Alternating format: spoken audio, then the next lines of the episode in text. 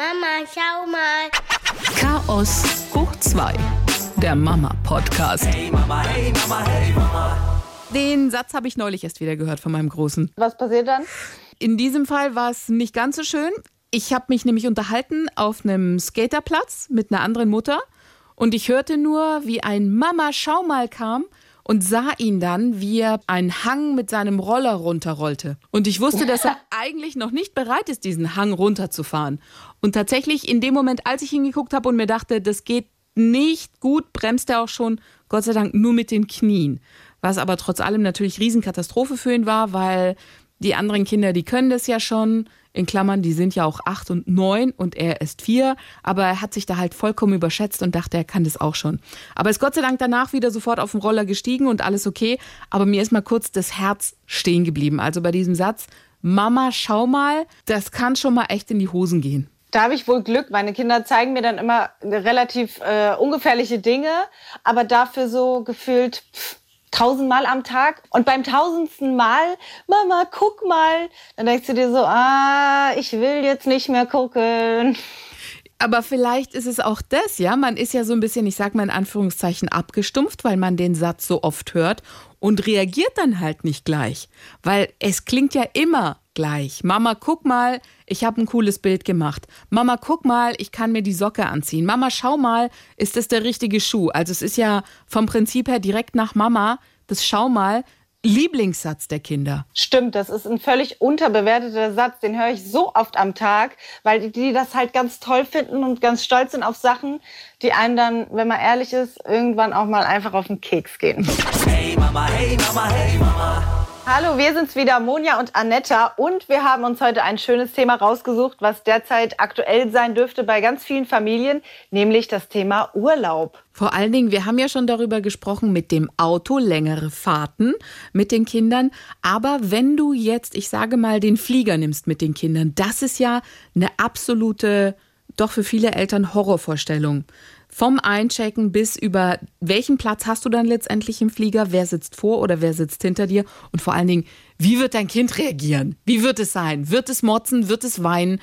Oder wird es doch nicht weinen?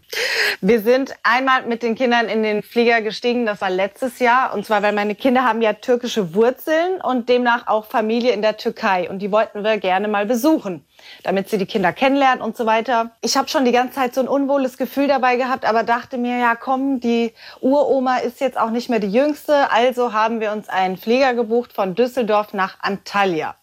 So, jetzt lebt diese Familie aber nicht wirklich zentral, sondern in einem Dorf. Und wir hatten eine 24-Stunden-Reise vor uns. Oh Gott. Ich bin, ja, ich bin da eigentlich relativ unvorbehalten rangegangen, weil ich kannte es ja nicht. Ich habe gedacht, wir lassen es einfach mal auf uns zukommen. Habe damals auch noch keine Tablets gehabt. Großer Fehler, wenn man fliegen möchte, kann ich sagen. Ich hatte aber Knabberzeug und alles, was weiß ich, hatte auch noch den Mann in petto. Also ich war relativ gut vorbereitet. Der Flug, der lief auch ganz gut soweit, weil das war was Neues für die Kinder, total spannend und sie haben trotzdem auch viel geschlafen. Und wir waren dann so gegen 11 Uhr in Antalya gelandet und da ist auf einmal ein großer Cut passiert, weil ab da habe ich mich total krank gefühlt. Da ist irgendeine Grippe bei mir ausgebrochen und ich war irgendwie von 0 auf 100 sofort im Arsch. Oh Gott. Und es, es gab aber kein Zurück. Also musste man weitermachen. Wir hatten zu dem Zeitpunkt dann noch eine Busfahrt von vier Stunden vor uns, mussten aber noch eine Stunde auf den Bus warten am Flughafen. Und ich weiß nicht, wer quengeliger war, die Kinder oder ich. Zumindest mir hat der Mann ziemlich leid getan, weil er konnte ja auch nichts tun. Und ähm, ja, wir wurden dann nach den vier Stunden Busfahrt äh, nochmal mit dem Auto abgeholt. Da ging es dann nochmal eine Stunde weiter ins richtige türkische Kuhdorf dann. Also um 5 Uhr morgens waren wir dann endlich in unseren Betten, die Kinder völligst im Arsch, ich völligst im Arsch. Und ich war dann auch eine volle Woche krank, hatte aber Glück, dass wir dann dort die Schwiegereltern hatten, also seine Eltern, und die sich dann um die Kinder gekümmert haben. Und ich war froh, dass wir nicht irgendwie in einem Hotel waren, weil ich dann halt wirklich ausgenockt war. Ich war richtig krank. Und es kommt aber noch besser. Der Rückflug, der stand ja dann auch noch bevor. Wir haben dann ein bisschen umgeplant, haben uns äh, direkt mit dem Auto zum Flughafen bringen lassen, damit diese ganze Busreise wegfällt, weil das war mit das Schlimmste für mich. Und als wir im Flugzeug saßen, also meine Tochter hat, glaube ich, das Wasser in der Türkei nicht so gut vertragen. Sie hat die ganze Zeit schon so irgendwie Bauchschmerzen gehabt die letzten Tage und wir sind dann auf das Wasser vom Supermarkt umgestiegen, damit sie auch nicht mehr das abgekochte Trinkwasser da aus dem Hahn bekommt. Und im Flugzeug saßen wir und dann ging bei ihr die Post ab. Richtig Alarm im Darm vom Allerfeinsten hat die sich in die Hose gedonnert. Dann sitzt du da und denkst dir so, okay, riech nur ich das oder riechen das auch die anderen? Mhm, keiner sagt was, vielleicht hat es keiner gemerkt. Bis zu dem Zeitpunkt, als dann ein anderes Kind aus ein paar Reihen hinter uns rief, äh, was stinkt denn hier so? Da wusste ich dann, okay, das ganze Flugzeug hat es mitbekommen dass bei uns irgendwas los ist.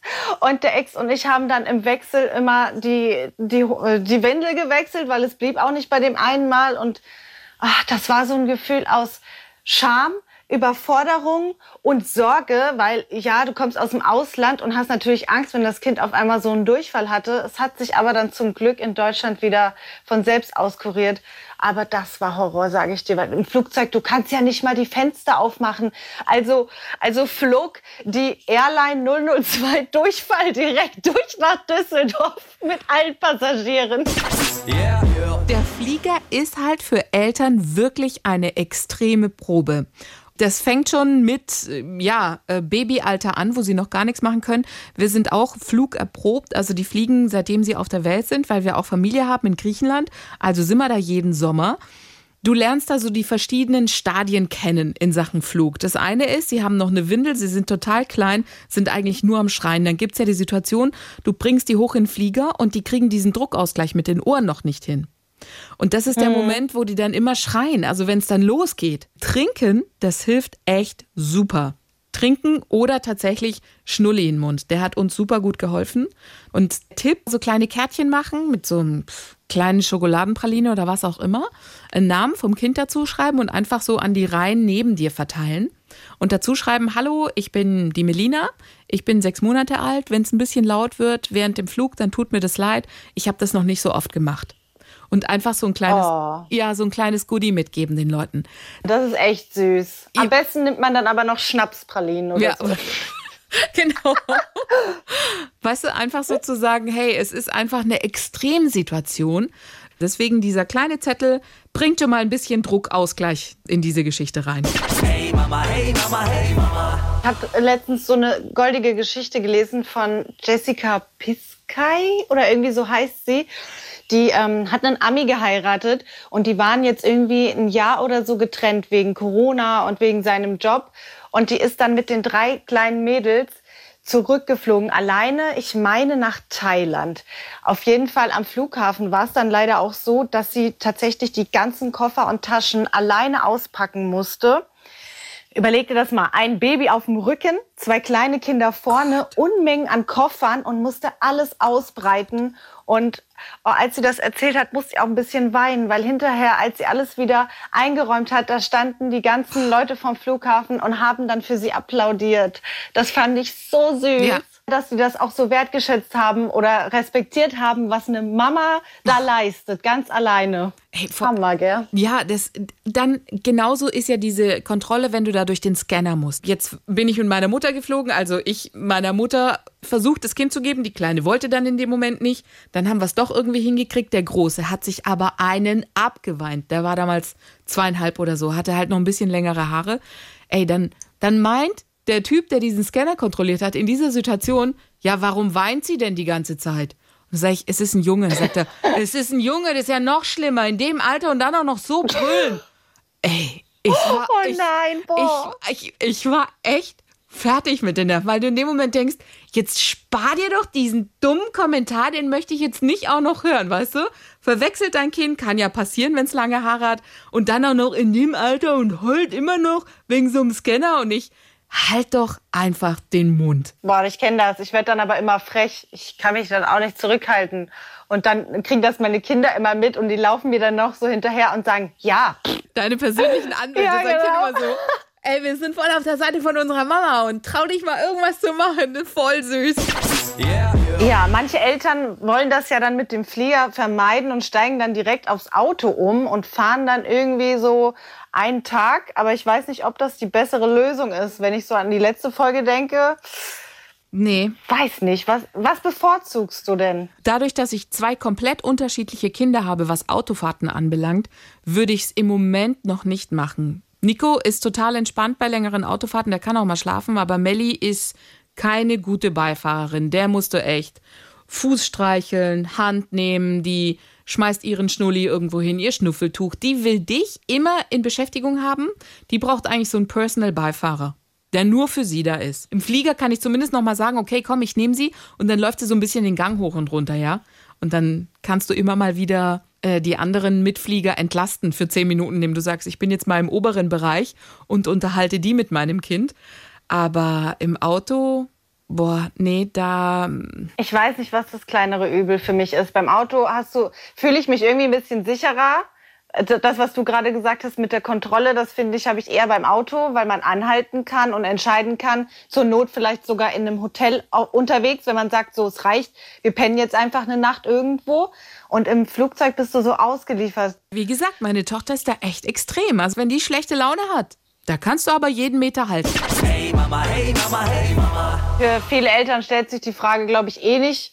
Ausland dieses Jahr wegen Corona. Es haben sich bestimmt auch ganz viele irgendwie so Camper oder Wohnmobile oder so gemietet und sind dann damit on Tour. Das reizt mich auch so ein bisschen, muss ich sagen, aber das traue ich mich nicht alleine. Ach, mit dem Camper, weil er so groß Nee. ist, ne? Weil ich glaube, für die Kinder gibt es nichts Cooleres als echt so ein Urlaub mit dem Camper oder mit dem Wohnmobil.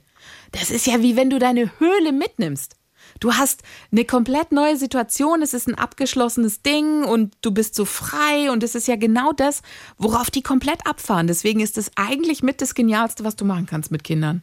Ja, das ist geil und ich habe da auch Bock drauf. Aber das habe ich eher so in die Kategorie gesteckt, wenn ich vielleicht mal wieder einen Partner habe. Damit, weil ich an, ich bin für mich alleine schon so chaotisch und muss mich dann auf der Straße halt orientieren und weiß, fühle mich da schon nicht so sicher. Und wenn dann noch die Kinder dabei sind und so ein Riesengerät, was ich fahren muss, da möchte ich dann schon irgendwie einen Partner dabei haben. Das würde ich jetzt nicht alleine machen. Mit einer sehr guten Freundin vielleicht. Da stand bei uns ja auch die Überlegung im Raum, ob wir irgendwo hinfahren. Aber wir haben uns dann gegen Camping entschieden, weil die alle noch so klein sind und dann hast du keine, keine Toilette parat und so. Vielleicht eher ungünstig. Oder aber halt, du nimmst so einen Camper und fährst halt in ein Gebiet, das du kennst, dass du sagen kannst, okay, da kann ich mich, da muss ich mich zwar auch auf die Straße konzentrieren, aber hier kenne ich mich ein bisschen besser aus, bin nicht ganz so chaotisch, weil ich glaube, diese, diese Faszination, da kommt so ein Riesengefährt oder ein Anhänger oder was auch immer, ja, oder irgendwie ein Bus, in dem man dann übernachtet, das ist ja schon total abenteuerlich und voll cool. Ja, stimmt, nicht so weit wegfahren dann. Ja, ey, wenn ich überlege, allein wenn ich jetzt äh, im, im, den Kindern sage, komm, wir fahren mal hier schnell Fastfood, ein bisschen, äh, ein paar Pommes essen und dann sage ich, wir machen immer Picknick hinten im Auto. Und dann mache ich Kofferraumdeckel auf und dann dürfen die da sitzen. Das finden die das Tollste auf der Welt. Süße Idee. Ist mir noch nie eingefallen, aber wir haben ja auch gar keinen Platz im Kofferraum. Du, ich schieb immer alles zur Seite. Ich habe letztes Mal, ey, das, eigentlich ist es zwangsmäßig während Corona entstanden. Wir sind dann Drive-In gefahren und ich, okay, was mache ich jetzt? Und dann habe ich mich an irgendeinen so leeren Parkplatz gestellt und gesagt, so, wir machen jetzt Picknick hier draußen, Kofferraum. Dann habe ich halt das ganze Kruschelzeug, was ich hinten habe, x Millionen von diesen Tüten, Sandelspielzeug von den Kindern, Regenschirme, Schuhe, Essen, alles mögliche, alles nach draußen gepackt. Und dann haben die, hab's in den Kofferraum gepackt und habe gesagt, so, das ist jetzt eure Höhle, hier könnt ihr essen. Das fanden die super. Und ich konnte nebenher halt ein bisschen ausmisten, was ich hinten hatte. Und jetzt kommt halt immer wieder, komm, wir fahren schnell Pommes essen. Mama, dürfen wir wieder hinten in der Höhle? Das sage ich, okay, dürft ihr. Meine Eltern hatten auch einen Wohnwagen, mit dem waren wir immer on Tour. Und meine Eltern haben dann auch immer so Campingplätze ausgesucht, extra für Kinder. Also ich habe ja noch eine Schwester und wir waren dann natürlich immer auf dem Ponyhof oder so. Das war das Allergrößte. Ich glaube aber, das war nicht so ganz uneigennützig, weil da war natürlich den ganzen Tag Programm. Die Kinder hatten so Plaketten umhängen und da wurde dann so gestanzt wie, ähm, wie so ein Ticket, wenn du irgendwas mitgemacht hast. Also da war von morgens bis abends irgendwelche Aktivitäten, wo die Eltern nicht dabei sein mussten. Wie cool. Was ja, das war richtig cool und das fand ich auch super toll. Und obwohl wir auch öfter schlechtes Wetter hatten, das ist ja wurscht, wenn du mit Reiterstiefeln unterwegs bist und so und die Eltern hatten ihre Ruhe. Was mir aber gerade einfällt mit Privatsphäre ist natürlich nicht so viel, wenn du einen Wohnwagen hast. Da habe ich meine Eltern auch mal in einer unangenehmen Situation erwischt. Interessanten Situation erwischt? Ja, das, hat, das habe ich auch niemals vergessen. Da habe ich Brötchen geholt und habe die Wohnwagentür aufgemacht und was ich da gesehen habe, das ist in meinem Unterbewusstsein es hat eingebrannt. Sich eingebrannt bei dir? Ja. Ich habe ein Brötchentrauma. Hey Mama, hey Mama, hey Mama. Hast du auch schon mal vielleicht über so eine, so vielleicht auch nur zum Spaß, über so eine Weltreise oder so ein Aussteigerleben nachgedacht? Das Nee. ist ja irgendwie voll, voll der Trend. Oder war das früher schon so und ich krieg's jetzt erst mit, aber ich sehe, dass immer mehr Familien sich entscheiden, wir verkaufen unseren ganzen Scheiß und leben jetzt einfach in einem Camper. Das könnte ich nicht. Da bin ich, Gar, reizt dich gar nicht? ah, da bin ich viel zu ängstlich. Ich bewundere das, wenn andere den Mut dazu haben, den Mumm dazu haben.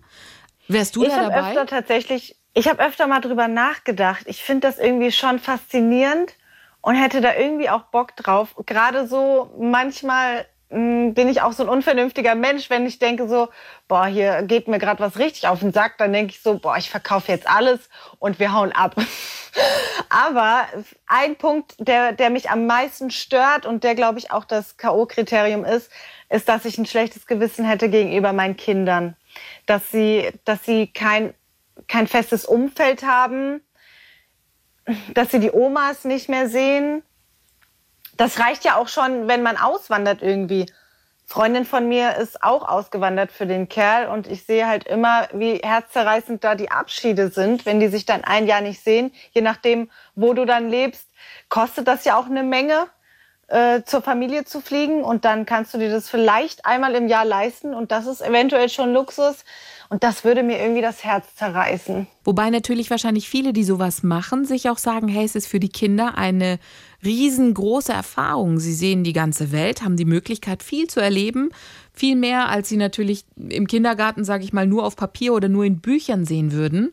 Wenn du da vielleicht durch die Wüste fährst, dann wieder in irgendwelchen tropischen Gefilden unterwegs bist, allein an Tieren die Möglichkeit, die sie alle sehen können, erleben können, ähm, Erfahrungen, die sie da mitnehmen. Aber ich, nee, Da hast du recht, da hast du recht. Aber ich glaube, für Kinder ist es viel wichtiger, ein warmes Nest zu haben, als diese Erfahrung. Diese Erfahrung können sie machen, wenn sie erwachsen sind oder eben, wenn man mal in Urlaub fährt. Aber immer wieder das, das soziale Umfeld entrissen zu bekommen, finde ich irgendwie schlimmer. Und ich denke auch, dass die Eltern da vielleicht eher an sich denken, weil sie sich irgendwie von, von unserem System hier eingezwängt gefühlt haben und sich frei machen wollen und die Kinder dann eben mitziehen müssen.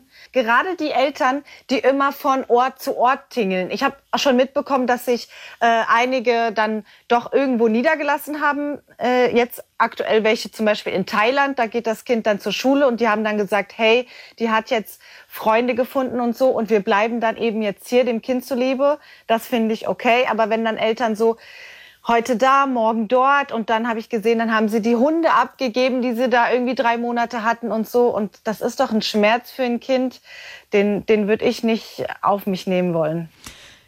Ich denke auch, bis zu welchem Punkt kannst du das so machen, dass dein Kind es nicht mitkriegt, dass du es aus seinem sozialen Umfeld rausreißt.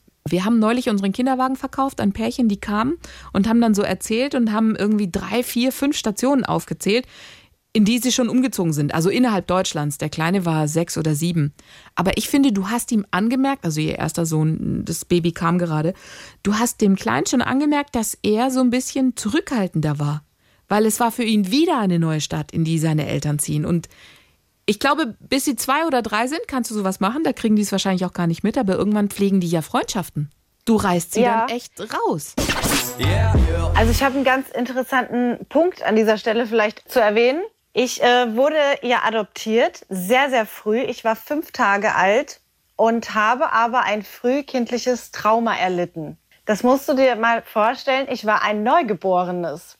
Das ist jetzt natürlich nicht so ganz zu vergleichen. Also ich bin damals von meiner leiblichen Mutter zu einer Hebamme und von einer Hebamme zu meiner Adoptivfamilie. Mhm. Natürlich ist die Bindung zur Mutter was anderes. Aber egal, irgendwie, vielleicht geht's ja da auch um Oma und Opa, die, die, wo die Kinder entrissen werden. Das sind ja auch alles Bindungen. Und die werden dem Kind sozusagen weggenommen. Und ich glaube, das geht nicht spurlos daran vorbei, wie egal das, welches Alter. Wie war das bei dir? Also wie lange warst du dann wo? Fünf Tage bei deiner ich, leiblichen Mama und dann? Nee, nee, nee. Ich bin direkt nach der Geburt zur Hebamme und war dann fünf Tage bei dieser Hebamme und dann in meinem neuen Zuhause, wo ich dann auch geblieben bin. Und wie macht, sich das, wie macht sich das bei dir bemerkbar oder wie hast du es gemerkt? Wann haben dir deine Eltern gesagt, dass du adoptiert bist? Ich wusste das schon immer. Also es, meine Eltern hatten nie dieses Aufklärungsgespräch, was man so aus dramatischen Filmen kennt, so wo die Eltern dir dann sagen, wir sind nicht deine Eltern. Mhm. Es war immer so spielerisch. Ich war früher sogar stolz, weil ich hatte vier Omas und Opas, also so, weißt du, alles doppelt mhm. und so ich habe das, ich habe das schon kapiert, was das bedeutet. Aber ich hatte, ich habe halt meine Mutter geliebt, weil meine Mutter mir alles gegeben hat. Also meine Mutter hat mich wirklich geliebt und ähm, das ist eigentlich interessant zu beobachten. Das sieht man ja auch bei Tieren. Das ist keine Sache, die unbedingt mit Blutsverwandtschaft zu tun hat. Es gibt Menschen, die das immer wieder in ihrem Kopf haben, die sich so denken, äh, das ist nicht meine eigene Brut und die das einfach nicht vergessen können. Aber ich glaube, es gibt viele Menschen, die haben einfach ein sehr großes Herz und denen ist das völlig egal, woher dieses Kind kommt. Und ein Kind sowieso, ein Kind denkt gar nicht drüber nach, bin ich aus dieser Frau rausgeboren? Das, diese Frage stellt ein Kind gar nicht. Also ich wusste das immer. Mir wurde das auch freigestellt, ob ich Kontakt möchte. Hm, wollte ich nicht, weil mir hat nichts gefehlt. Aber im Erwachsenenalter kam dann eben diese, diese Bindungsstörung zum Vorschein, weil ich dann einerseits eine Bindungsangst hatte und ähm, andererseits auch äh, Verlustängste. Und da hat sich dann rausgestellt, dass das aus dieser frühkindlichen Trennung von der Mutter äh, entstanden ist. Also ich glaube, man kann sehr vieles wieder gut machen. Da, dadurch, dass ich dann ja ein relativ sicheres Umfeld hatte. Ich hatte Oma, Opa, ich hatte auch, also meine Eltern hatten natürlich auch Geld, mir hat nichts gefehlt. Aber allein diese Situation für einen Säugling, dann bin ich ja auch noch in einer Zeit geboren, äh, wo dieses ganze, wo dieses ganze Binde, bindungsorientierte noch nicht so präsent war. Das heißt, ich wurde dann ja auch noch in ein Kinderbett gesteckt, auch von meiner Adoptivmutter dann in meinem Kinderzimmer, wo es dann dunkel war. Da wurde abends das Licht ausgemacht, egal wie alt ich war. Und ähm, das hat diese Störung ausgelöst. Okay, eine Kombination von beidem praktisch. Weil eigentlich klingt es ja, was, ich sag mal, Adoptiveltern, dass es ein sehr geborgenes und Zuhause voller Liebe ist, was du hattest. Genau. Aber allein dieses, diese, diese kurze Zeit am Anfang, die da schiefgelaufen ist, die hat dafür gereicht, dass in mir drinne so eine Urangst entstanden ist. Ich glaube, das hat mit diesem Urvertrauen auch zu tun, dass man einem Kind ja in den ersten drei Jahren unbedingt geben sollte. Ich finde, es sollte viel lieber solche Kurse geben, anstatt da zig Geburtsvorbereitungskurse, wo du da trocken irgendwie pressen musst was dir im Endeffekt dann gar nicht so viel bringt. Lieber so eine Art Elternführerschein, wo man dann so Basics erklärt. Wie ist das überhaupt mit der Bindung? Was braucht denn ein kleines Kind? Hey Mama, hey Mama, hey Mama. Das war's für heute von uns. Wir sind raus und wir lassen euch alleine mit dem Tweet von von Sina Brise. Ein Typ in unserer Straße hört sich am Feierabend im Auto immer noch in Ruhe einen Song an, bevor er aussteigt. Der hat sicher auch Kinder.